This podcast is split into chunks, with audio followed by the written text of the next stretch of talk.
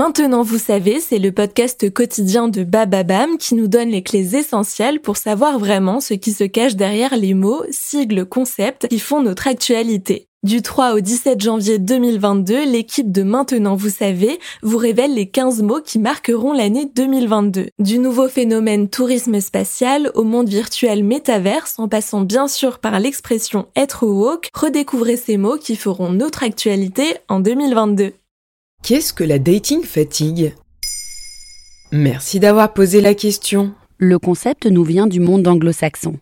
On doit sa réappropriation dans la culture francophone à la journaliste Judith Duportail.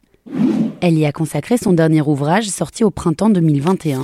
Il s'intitule Dating fatigue, amour et solitude dans les années 2020. Un ouvrage intime et plein de questionnements.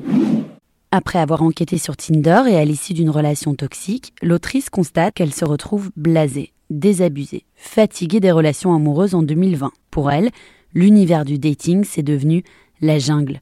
La liberté sexuelle serait devenue la porte ouverte à toutes les dérives. C'est-à-dire? Les applis nous ont rendus toutes et tous addicts et parfois insensibles, et puis elles ont instauré des pratiques cruelles, comme le ghosting, qui consiste à disparaître virtuellement et laisser quelqu'un brusquement sans réponse. Tout est brouillé, plus moyen de s'y retrouver entre les relations de couple traditionnelles et le célibat, les frontières sont floues. Et en quoi consiste cette fatigue? Selon la journaliste, on pourrait traduire dating fatigue en anglais par mélancolie amoureuse en français.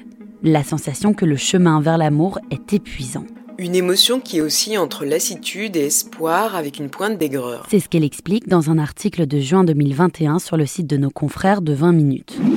Elle parle aussi d'un sentiment de mort, d'assèchement du cœur lorsqu'on passe par les mêmes schémas pour la millième fois entre le match sur une appli, le date, l'espoir que cela marche, les projections que l'on fait sur l'autre, le ghosting, et puis la déception. C'est ça la dating fatigue, les montagnes russes émotionnelles. Et ça concerne qui?